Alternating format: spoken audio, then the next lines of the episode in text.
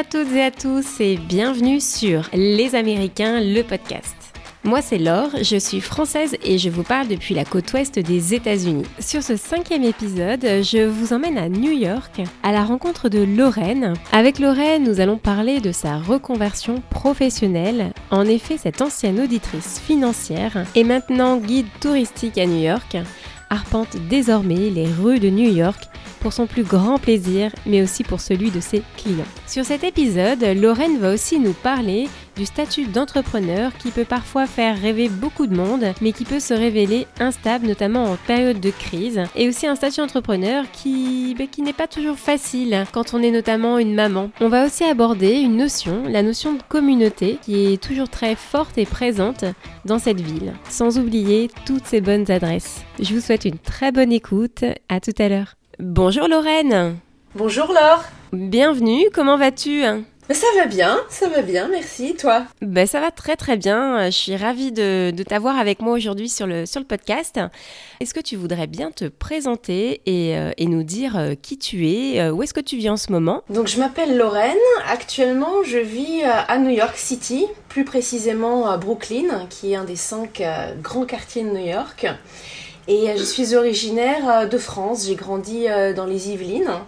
Et puis euh, après euh, ma prépa, j'ai fait une école de commerce à Nantes. Et puis j'ai un peu voyagé en Espagne, aux Pays-Bas. Et puis j'ai finalement euh, voilà, travaillé 4 ans en Suisse. Et puis après ces 4 années, je suis venue m'installer aux États-Unis, à New York. Waouh, donc t'as ouais, as quand même voyagé un petit peu. Euh, c'était quoi en Espagne? C'était des, échanges Erasmus ou bien c'était euh, C'était un peu hybride. En fait, j'étais dans une école de commerce qui nous donnait l'opportunité de monter un projet individuel. C'était pas obligé, mais j'avais beaucoup envie euh, d'un peu mieux connaître une culture latine.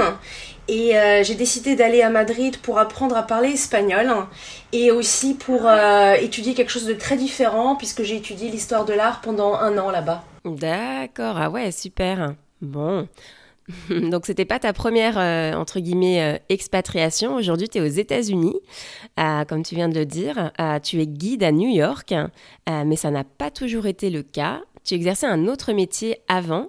Est-ce que tu veux nous parler un petit peu de, voilà, de, ton, de ton parcours professionnel? Donc, comme j'ai dit, j'ai fait une école de commerce en France, à Nantes. Donc, j'ai un parcours plutôt classique, puisque j'ai fait les deux ans de classe prépa.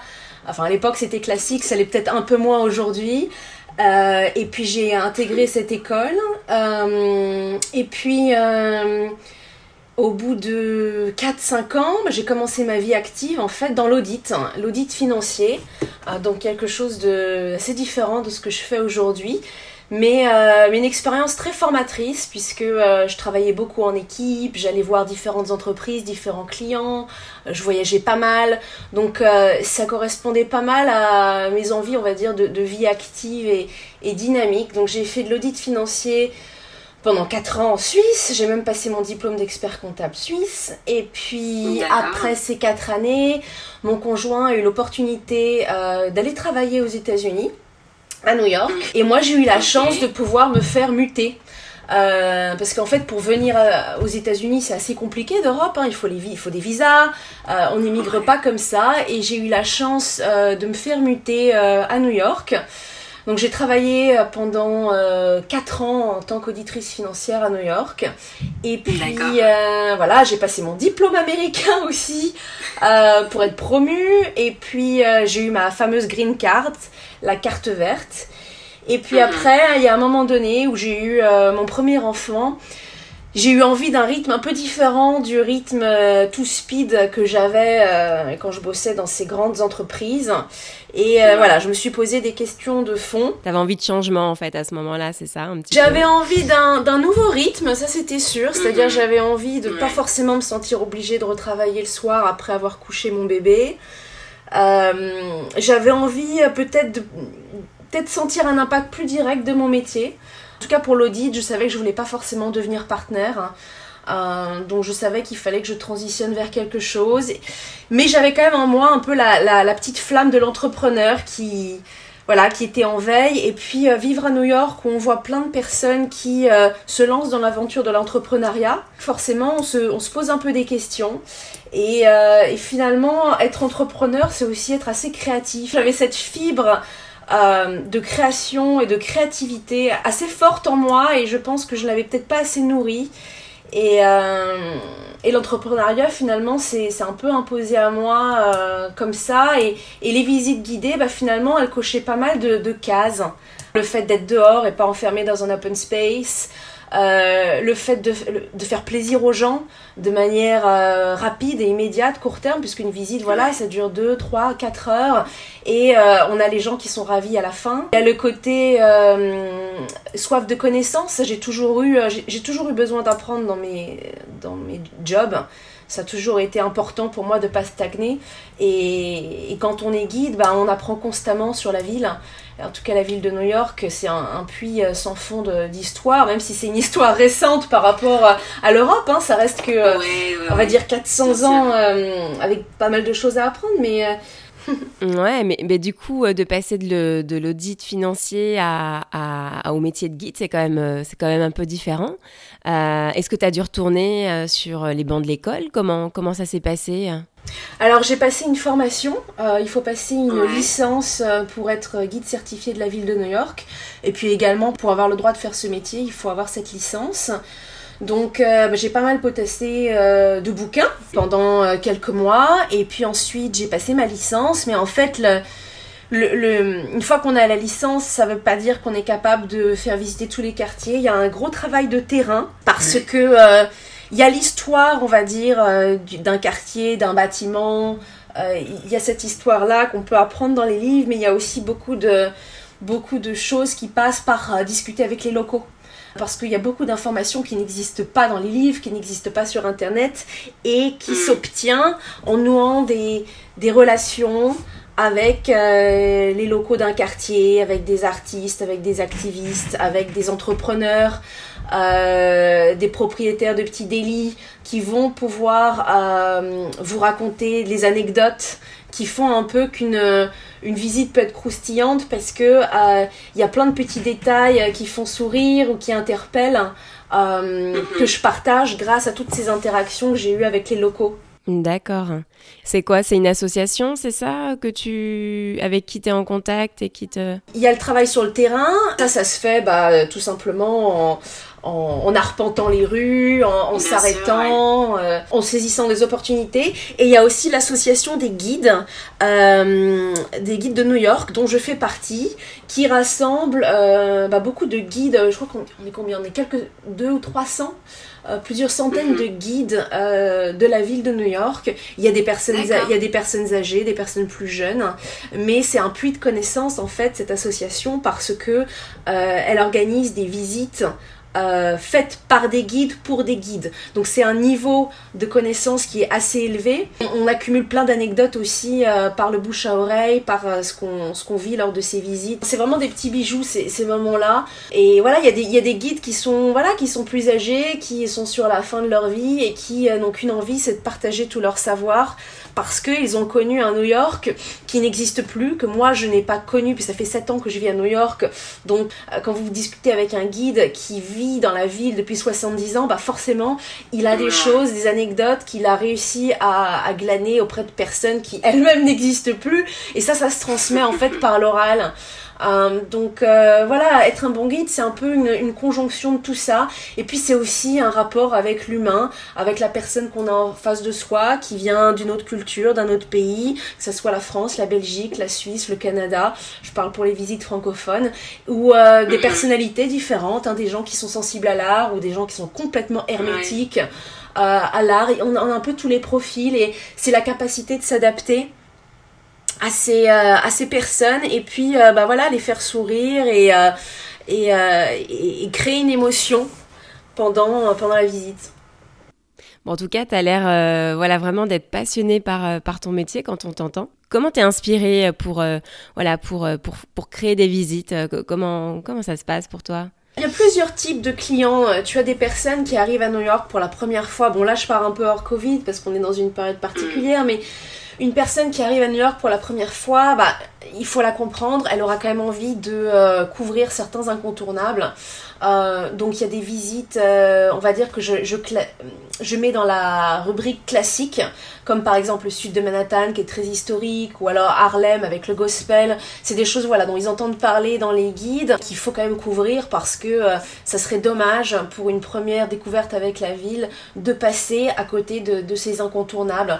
Et puis quand on connaît déjà un peu New York, qu'on a envie de s'immerger dans d'autres ambiances, bah là on peut aller dans des quartiers, on va dire, un peu moins euh, classique. Euh, je pense mhm. notamment à, certains quartiers euh, de Brooklyn, hein, comme Bushwick, bon, il y a Williamsburg, Dumbo, mais il y a aussi des quartiers comme Greenpoint, qui est un quartier avec une forte origine polonaise. et donc on retrouve cette histoire à travers les bâtiments, à travers les boutiques, à travers les gens, beaucoup d'anecdotes. En termes d'inspiration, c'est vrai que moi, ma petite marque de fabrique, c'est la théâtralisation de la visite, puisque euh, une visite, elle doit être vivante, euh, elle doit créer une émotion, et ça peut passer par de la musique, ça peut passer par un poème, euh, ça peut passer par de la vidéo, enfin il y a plein de supports qui sont envisageables.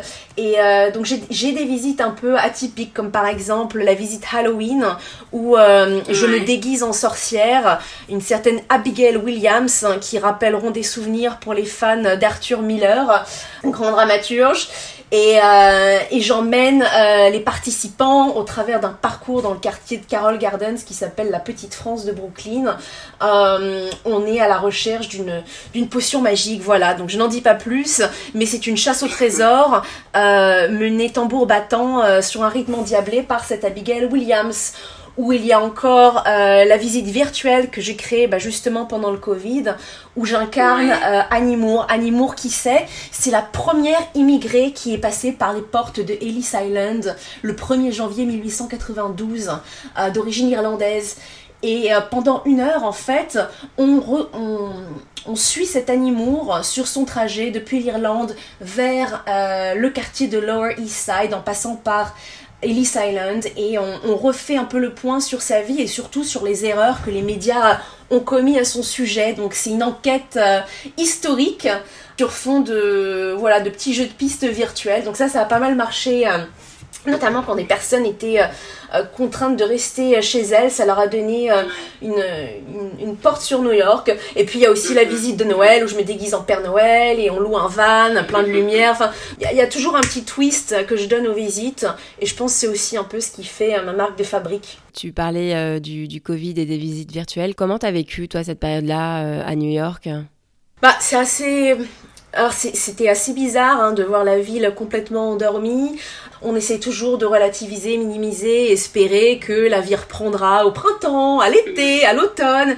Et puis voilà, ça traîne, ça traîne. Et puis euh, euh, bah, il y a de la frustration évidemment parce que euh, j'avais vraiment hâte d'entamer la saison euh, de printemps. Et puis bon, au bout d'un moment, bah, on accepte. Et puis c'est très new-yorkais. On se dit bah voilà, qu'est-ce qu'on va Comment on va faire les choses autrement? Bon bah on va créer une visite virtuelle. On va garder le lien avec les personnes qui nous suivent sur les réseaux sociaux, hein, sur le site cnewyork.net parce que du coup, j'ai créé mon activité, mais je me suis associée avec Didier Forêt et on gère tous les deux bah, le site cnewyork.net et euh, bah voilà, on a pas mal de, gens qui nous suivent, que ce soit en France, en Belgique, en Suisse mhm. ou au Canada et même aux États-Unis.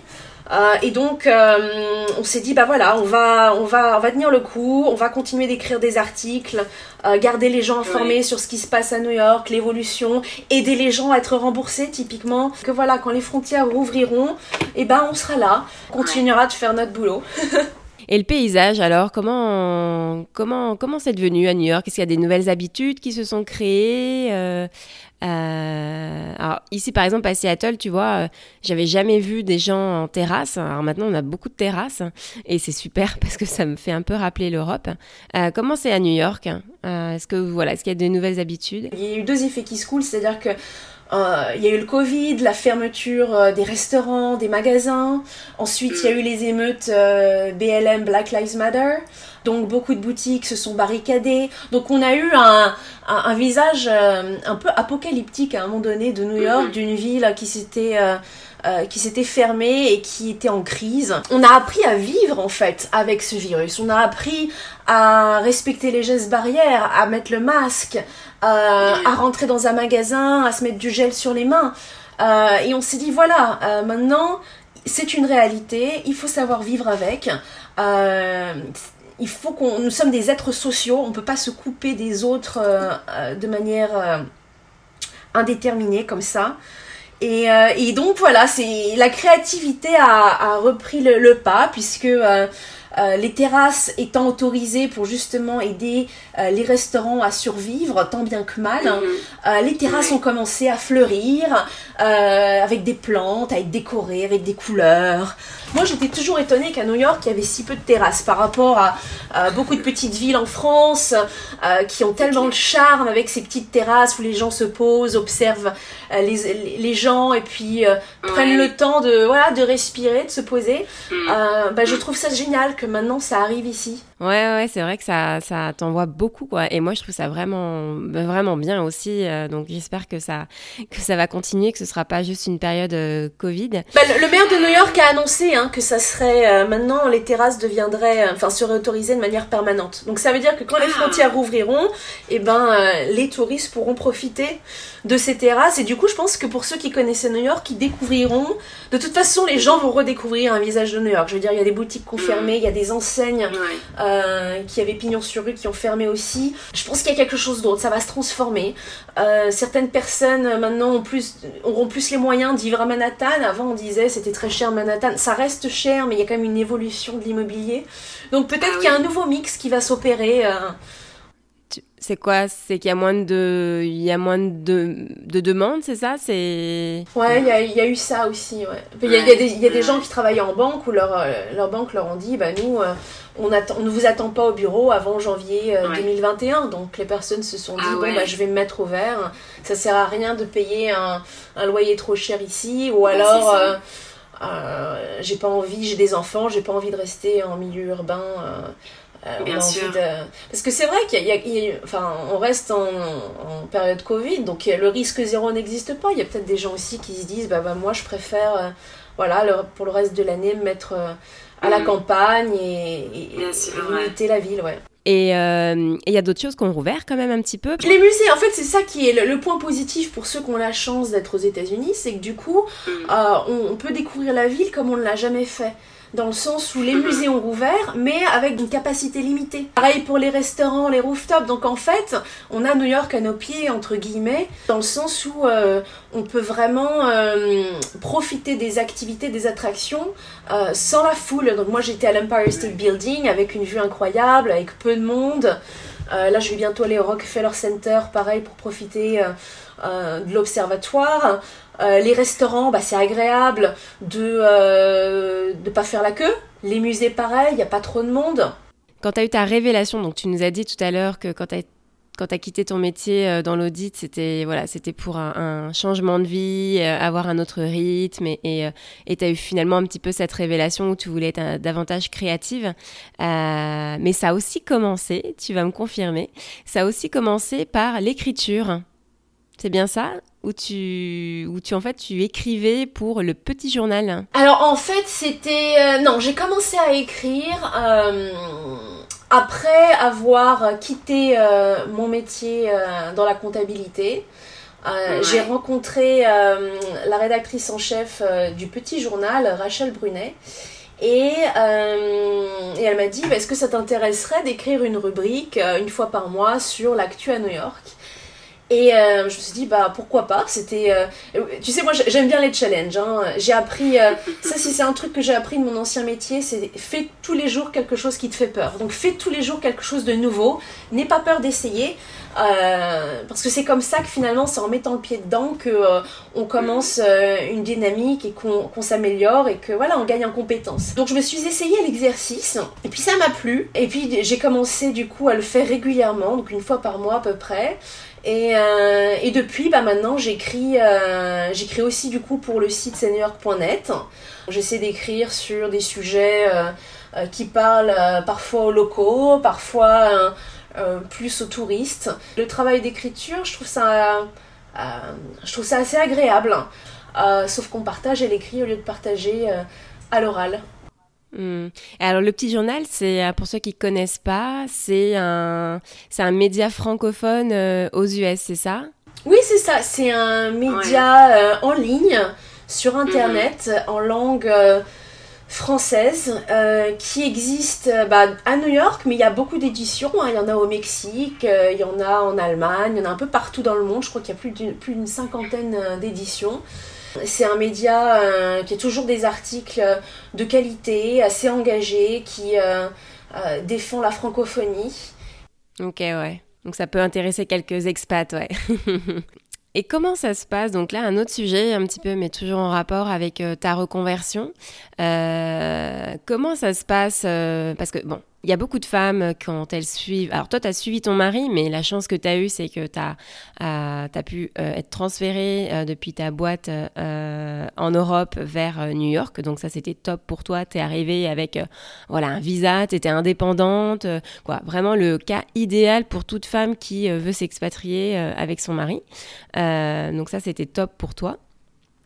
Euh, mais suite à cette reconversion, donc euh, tu es entrepreneuse et je pense que c'est le cas de beaucoup de femmes ici aussi aux États-Unis euh, quand elles peuvent pas non forcément, bah voilà, quand elles ont des enfants. J'ai pas les stats en tête hein, ni j'ai regardé, mais je pense qu'il y a beaucoup de femmes expatriées qui, sont entrepreneuses et ça peut donner envie. Hein, J'imagine que voilà, ça peut, c'est assez attirant, j'ai envie de dire, d'être entrepreneuse. mais au final, une reconversion quand on est maman, euh, est-ce que c'est est -ce c'est facile? C'est, un, Je vois tout à fait euh, ta question et c'est une très bonne question, Laure. Euh, parce que souvent, je trouve que les médias oublient d'en parler. Une reconversion, en tout cas quand on est marié ou en couple, et surtout aussi quand on a une famille, c'est rarement une décision d'une seule personne. C'est une décision d'une famille, en tout cas d'un couple, parce que les enfants n'ont pas encore voix au chapitre. Mais euh, New York est une ville qui coûte cher. Euh, le logement coûte cher, la, nourriture coûte cher, enfin tout coûte cher. Passer d'un revenu d'un foyer de deux salaires à un salaire, c'est pas rien. Ça demande euh, des sacrifices. Donc moi, quand j'ai voulu faire cette reconversion, j'en ai parlé à mon mari. j'ai fait un budget, j'ai dit voilà l'impact, voilà là on peut gagner de l'argent, dans le sens faire des économies bah, de de, bah, de frais qu'on avait avant, qu'on n'a plus forcément à avoir. Euh, euh, du fait que, j'ai plus de flexibilité, on va dire, mais un gros sacrifice financier puisque on enlève un, salaire et un salaire en, comptabilité à New York, c'est pas pas rien. Donc euh, donc c'est avant tout une décision de couple sur un, une vision de la famille aussi, d'un un nouvel équilibre qu'on a envie de, une nouvelle dynamique qu'on a envie d'initier, de créer. Euh, en tout cas pour quelques années. Euh, et, donc, moi, je dis toujours que si j'ai pu faire cette reconversion, c'est grâce à mon mari. Parce que euh, l'assurance médicale, elle passe par son employeur, qui paye l'assurance pour la famille. Et tu sais tout comme moi que être assuré pour la santé aux États-Unis, ça peut coûter très cher. Enfin, c'est pas quelque chose qu'il faut prendre avec le dos de la cuillère. L'entrepreneuriat, quand on a une famille, c'est une décision de couple. Et voilà, je ne suis pas toute seule dans cette aventure. Je suis soutenue aussi par mon mari, euh, que je remercie euh, bah, tous les jours euh, de m'avoir laissé prendre mon envol. Il m'a soutenue. Mhm. Et, pour moi, c'est vraiment une très belle preuve d'amour. Et, et, je pense que c'est intéressant de ton point de vue qui veut raconter les histoires de personnes, d'être honnête aussi par rapport à ça.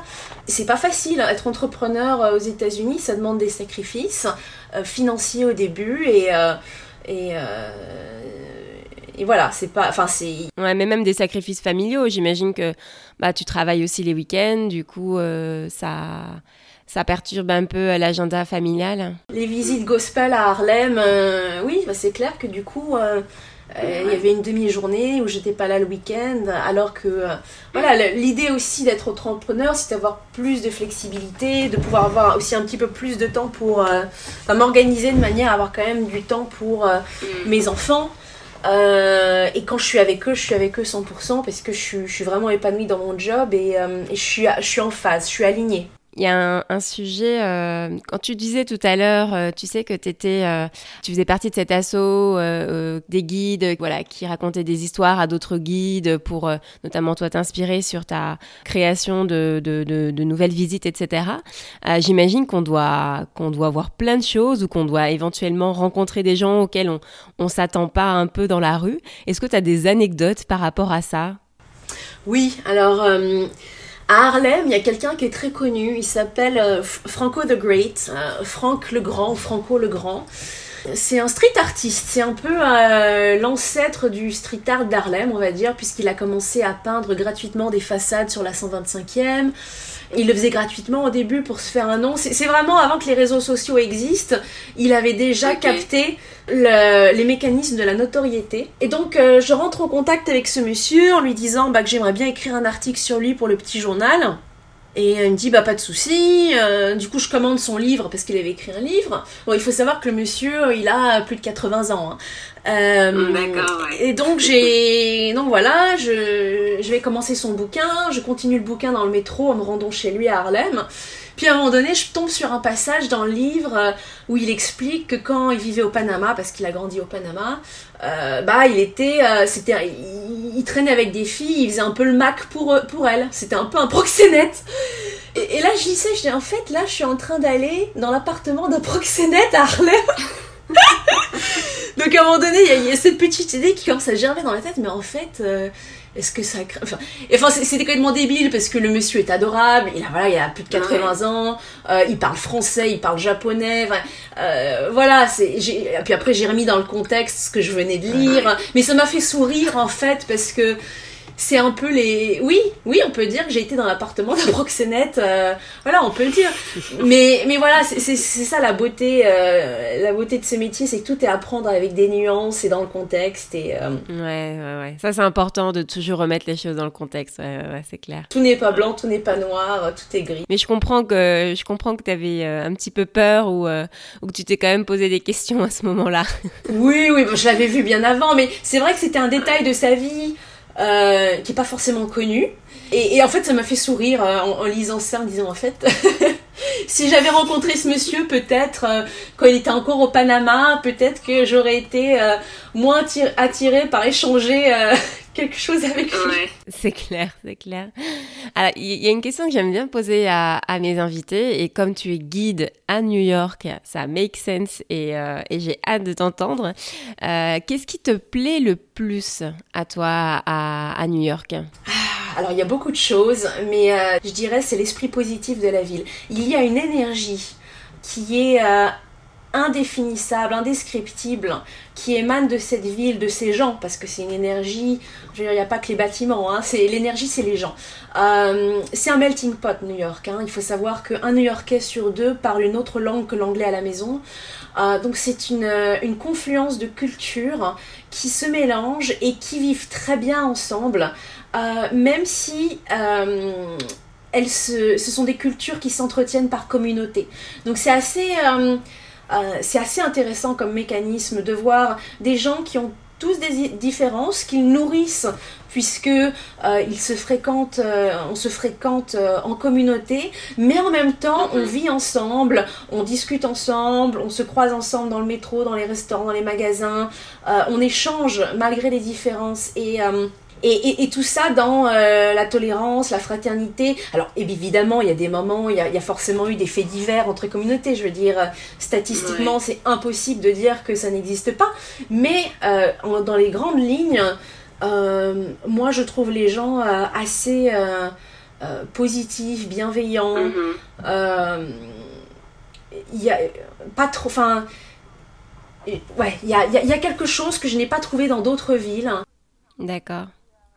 D'autres villes aux États-Unis dans d'autres villes euh, en Europe. En Europe. On n'était pas la première en fait euh, invitée euh, à me parler de, de cette notion de community aux États-Unis. Voilà, que ce soit, je repense à Félix qui, qui, est musicien et qui est à New York aussi et qui, qui m'expliquait que voilà, de la communauté des musiciens, c'est vraiment quelque chose, peu importe ton âge, peu importe d'où tu viens, si tu sais jouer, tu es accepté. et puis aussi pendant le Covid, il y avait toute cette fraternité, solidarité entre eux. Comment tu, tu, tu définirais, toi, ce, cette notion de community, justement, euh, à, à, New York et, euh, dans ton entourage? Je pense que c'est comme ça que euh, la ville s'est construite par des vagues d'immigrés de différentes origines, italiennes, irlandaises, allemandes, ukrainiennes. et donc ça fait partie en fait de l'ADN de la ville et en même temps les gens ont vite compris qu'ils euh, devaient travailler les uns avec les autres, que ce soit avec des fournisseurs, des clients. Donc euh, pour moi, la notion de communauté, euh, elle, elle est nécessaire dans le sens où c'est comme ça que fonctionne la ville. C'est-à-dire qu'on s'entraide, il n'y a pas mhm. forcément de, de filet social très fort ici. Et c'est pour ça que souvent les politiques, ils parlent du travail fait dans les communautés, ils se rapprochent des, des, chefs de communauté, parce que c'est un peu la l'architecture de la société, euh, en tout cas de, pour New York je peux parler, euh, où les gens, voilà, le dénominateur commun, ça va être une culture commune et que forcément ils auront, euh, on va dire, plus tendance à... Enfin, naturellement, ils, se tourneront les uns vers les autres pour s'aider, pour se donner des bons plans. J'ai aussi envie de dire que cette notion de communauté, elle est d'autant plus forte que la personne ou les personnes dans le, dans le groupe euh, ont mhm. des moyens financiers réduits. Puisque si on est pauvre, si on a peu de ressources financières, euh, la seule, euh, le, complément, enfin la, manière de, contrecarrer ça, c'est la communauté, l'aide par la communauté. La communauté qui va pas vous donner de l'argent, mais elle va vous donner du temps. On le voit beaucoup avec la communauté juive orthodoxe. Euh, c'est une communauté où euh, globalement ils ont très peu d'argent, euh, notamment au sud de Williamsburg, et c'est limite hein, une, une, société euh, qui, qui, fonctionne euh, parallèlement où euh, personne n'achète de babysitter. Enfin, tout le monde se dépanne, quelqu'un est malade, ma voiture est en panne, est-ce que tu peux me prêter ta voiture? Ok, enfin, c'est l'entraide et que c'est vrai que on dit toujours un time is money, mais c'est vrai, le temps des gens a une valeur. Et quand on n'a pas les moyens bah de, se payer des services, eh ben on, tape dans la communauté qui nous rend des services et nous en contrepartie on donne le service aussi. C'est un peu toute la théorie philosophique du don, euh, de l'importance de donner parce que ça crée une dette implicite pour le futur. Enfin, il y a plein de philosophes qui ont écrit là-dessus. Et, euh, je pense que c'est du coup, euh, c'est un petit peu ce qui se passe ici. Et tu le ressens et en Europe tu le ressentais pas pareil la, communauté pour toi elle n'est elle pas aussi euh, aussi forte, aussi présente? En, France, de mon expérience, de, de, ce que je peux parler, la, société est un, est, petit, est un peu plus homogène, on va dire, euh, qu'à New York, où il y a vraiment énormément de, de, de communautés euh, ethniques différentes, hein, les latinos, les asiatiques, les afro-américains. Je pense que en, France, on a ça, peut-être avec euh, des Français euh, d'origine étrangère. Euh, mm-hmm. Je sais que par exemple parmi la communauté portugaise, il y a des liens très forts. J'ai l'impression que c'est c'est un petit peu moins fort. L'impression que tu as, en tout cas, le ressenti, c'est moins développé. Ouais. Alors, j'ai aussi une dernière question, Lorraine, pour toi. Est-ce que tu as des adresses préférées à New York que tu souhaiterais partager avec nous? Alors oui, j'en ai plein Mais je vais, me, limiter parce que je sais qu'il nous reste 10 minutes. Euh, moi, j'aime beaucoup le quartier du Lower East Side. Euh, c'est un quartier dont je parle quand je fais l'expérience Annie Moore, puisqu'elle a fini sa vie dans Lower East Side. C'était un des quartiers qui était le plus densément peuplé euh, au monde à, une époque. Et euh, c'est un quartier qui est en mutation, puisque on a les anciens buildings, les fameux tenements, ces bâtisses populaires qui côtoient maintenant des condos, des bâtiments modernes plutôt luxueux, tout en gardant encore le côté un peu hispanique qui s'est développé dans les années 60 euh, et qui fait qu'on a renommé une partie de Lower East Side en Loisada, euh, de l'espagnol euh, ah Lower East Side. Et dans ce quartier, euh, donc je vais limiter mes adresses parce que voilà, il faut. J'aime beaucoup le petit euh, café, le petit coffee shop qui s'appelle Black Cat qui se trouve sur Rivington Street euh, parce que c'est un petit café avec des jeux de société, avec des canapés. Ils ont un petit calendrier qui indique chaque soir quel comique va venir. Il y a une ambiance, les murs sont en briques. Euh, il est un petit peu caché. Euh, les gens y viennent euh, pour prendre un café, pour travailler sur un ordinateur. voilà, c'est une ambiance super cosy. Et là, ils ont une terrasse en ce moment, donc on peut quand même y aller et, les soutenir parce que les les établissements de New York ont euh, vraiment beaucoup besoin euh, de nous, les locaux en tout cas. Mm. Euh, donc le Black Cat. Non loin de là, il y a le Museum of Street Art dans un hôtel qui s'appelle le Citizen M Bowery. Bowery, c'était une mm. des avenues les plus commerçantes à un moment donné. Ça vient du néerlandais. Le Museum of Street Art, c'est un musée qui est gratuit. On y accède en montant tout en haut euh, de cet hôtel, le Citizen M, et en fait, il est dans les cages d'escalier. Parce que beaucoup finalement de graffiti, ça a commencé dans les cages d'escalier, un peu à l'arrache. Les fresques que vous pouvez voir dans ce musée, elles ont été euh, commanditées par euh, One et le collectif euh, Five Points. Five Points, c'était, si tu aimes un peu le street art, c'était le, plus grand espace couvert de street art à Queens. Euh, qui malheureusement euh, a été euh, complètement anéanti puisque le promoteur immobilier qui détenait les murs a tout remis à blanc pour faire des, des, condos en fait. Le New York Times a, parlé de ce musée, c'est une, une lettre d'amour verticale, hein. Vertical Love Letter to the Lower East Side, donc une lettre d'amour verticale à ce quartier-là, qui est tellement riche en histoire, qui a vu grandir beaucoup d'Américains d'origine immigrée qui ensuite mm-hmm. sont partis aux quatre coins des États-Unis. Euh, donc vraiment à ne pas manquer euh, ce musée. Et puis il y a un rooftop à tomber par terre juste à côté. Et puis la, déco à l'intérieur, euh, elle, est, elle, est, juste sublime. Donc voilà, ça c'est les adresses du Lower East Side. ensuite, il y a à Greenwich, il y a un petit café shop aussi dans la même veine que le Black Cat, mais encore avec beaucoup plus de jeux, de, jeux de société qui s'appelle The Uncommons sur Thompson Street. Donc ça pareil, pour des gens qui aiment bien les jeux de société ou alors des familles. Puis sur la 32e, non loin de Macy's, il y a une rue. la 32e, c'est la rue un peu de Koreatown, avec euh, plein de restaurants euh, coréens. Et il y a un endroit qui s'appelle Jean Gros, donc J-O-N-G-R-O Barbecue. Et en fait, il faut prendre un ascenseur et on arrive à un étage, on a l'impression d'être dans un petit village euh, asiatique. Euh, et, euh, et, là, on a accès à des barbecues coréens où on a le barbecue au milieu de la table, en fait, incrusté dans la table, avec le gaz juste en dessous, et on peut faire cuire sa viande, et, c'est super bon. Ah Pour ceux qui aiment le coréen, qui ont envie de découvrir et d'aller dans un endroit un peu atypique, cet endroit est top. Allez, l'avant-dernière adresse, c'est à, c'est à Soho. C'est vraiment atypique. Euh, ça s'appelle Housing Works euh, Coffee, Coffee Shop, je crois. Housing Work, qu'est-ce que c'est?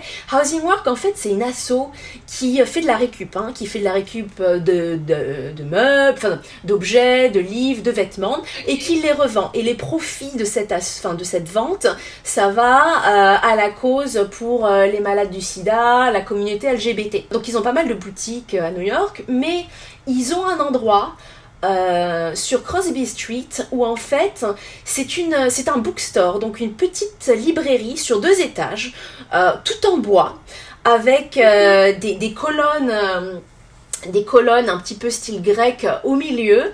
Et on peut monter au deuxième étage par des escaliers en bois en colimaçon et acheter des super livres à, à prix vraiment pas cher, de bonne qualité. Et au fond de cette librairie il y a un café euh, et euh, voilà, donc c'est un endroit qui est super sympa parce que vous soutenez. Moi j'adore hein, le, le, tour, enfin le, tourisme. J'adore la consommation engagée. Là où on sait euh, où notre argent va. L'idée d'acheter un livre là-bas ou de prendre un café, c'est de se dire que l'argent va à une bonne cause. Et ça c'est super important. Et l'endroit est vraiment atypique, original. C'est un endroit dans une rue qui n'est pas très passante. Ah, donc moi, je sais que quand j'emmène euh, mes visiteurs, en général, ils sont ravis par cet endroit parce que euh, ça, il a énormément de cachets. Et puis le dernier endroit, c'est euh, pour ceux qui veulent vraiment s'aventurer, c'est Red Hook Lobster Pound. En fait, à Red Hook, on parle souvent du Brooklyn Crab, qui est un endroit qui est très sympa avec une, une, belle vue et tout, mais qui parfois peut être un peu cher. Et pour ceux qui ont un budget un peu plus limité, il y a le Red Hook Lobster Pound, qui est très sympa. On peut voir les viviers de, de, euh, de homard et manger les fameux euh, lobster rolls. Donc ça se couple très bien. Moi je fais, je fais une visite de Redouk et ça se couple très bien avec la visite. Merci beaucoup parce que tu m'as vraiment euh, fait voyager. Bah, il faut venir me voir Laure, hein, donc tu bah prends vite tes billets quand tu peux hein, et puis on se fait des visites. Hein. Ah bah carrément. Bah, figure-toi qu'on envisage de venir euh, en décembre, donc. Euh, bon bah super. Je, mettrai mon, mon, mon, costume de Maman Noël et on ira faire une virée à Diker Height avec un, un petit chocolat chaud, nos bagues phosphorescentes et euh, on va mettre le feu. Avec plaisir, ah, franchement, avec plaisir. Euh, où est-ce qu'on peut te suivre, Lorraine, pour euh, sur les réseaux sociaux? Comment comment on peut faire? Alors, euh, il y a plusieurs moyens. Bah, il y a le groupe Destination New York sur Facebook. C'est un groupe où il y a plus de 30 000 personnes et je poste très régulièrement des lives. Euh, bah, justement pour être un peu témoin de ce qui se passe en ce moment à New York, de l'évolution de la ville, de mes bonnes adresses, des quartiers sympas. Donc il y a le groupe Destination New York, qui est le groupe de notre site avec Didier, qui s'appelle euh, cnewyork.net. Donc c'est www.c comme la lettre C, et puis New York.net. Et euh, donc sur le site, on met on, on, essaie de publier des articles très régulièrement. Euh, on met toutes les nouveautés. Vous pouvez aussi euh, vous abonner à la newsletter. On a une newsletter, donc sur le site, vous tapez newsletter, vous allez voir le lien. Donc dès qu'il y a une mhm. nouveauté en termes de, bah, en ce moment, avec le Covid, sur l'ouverture des frontières, on écrit dessus. Là, par exemple, les Broadway ont annoncé qu'ils rouvriraient pas avant juin 2021. Donc ça, c'est le genre de... Ah ouais, ouais, ouais, je sais. C'est un peu la nouvelle du jour. Donc ça pareil, euh, Didier a, écrit un article aujourd'hui. Donc il y a Instagram, euh, c'est New York.com. Et puis voilà, si les gens ont des questions, bah, ils peuvent me contacter à lorraine@cnewyork.net. Ouais, je laisserai tes coordonnées sur le, le, sur le, descriptif du, du, podcast, comme ça ce sera plus facile pour eux pour te retrouver. Alors, une dernière chose avant de se quitter, à quelques secondes. Euh, pendant le Covid, tu as cousu des masques. oui. Et tu as décidé très gentiment d'en faire gagner euh, deux euh, euh, à, nos auditeurs. Exact. Voilà. Donc, si vous êtes intéressé, n'hésitez pas justement donc à, aller liker le, compte Instagram de de voilà de C'est New York et puis celui de, Les Américains. Comme ça, comme ça, Lorraine vous fait gagner deux masques. Voilà. Et voilà. Quand, tu vois que je te parlais de créativité, hein, quand... bon, bah, je te remercie beaucoup, Lorraine. Merci beaucoup euh, de, m'avoir accordé euh, du temps et, d'avoir été mon invitée aujourd'hui. Hein. Merci à toi, alors. C'était un plaisir. Je te dis à très bientôt, Lorraine. À bientôt. Au revoir. Salut. Au revoir.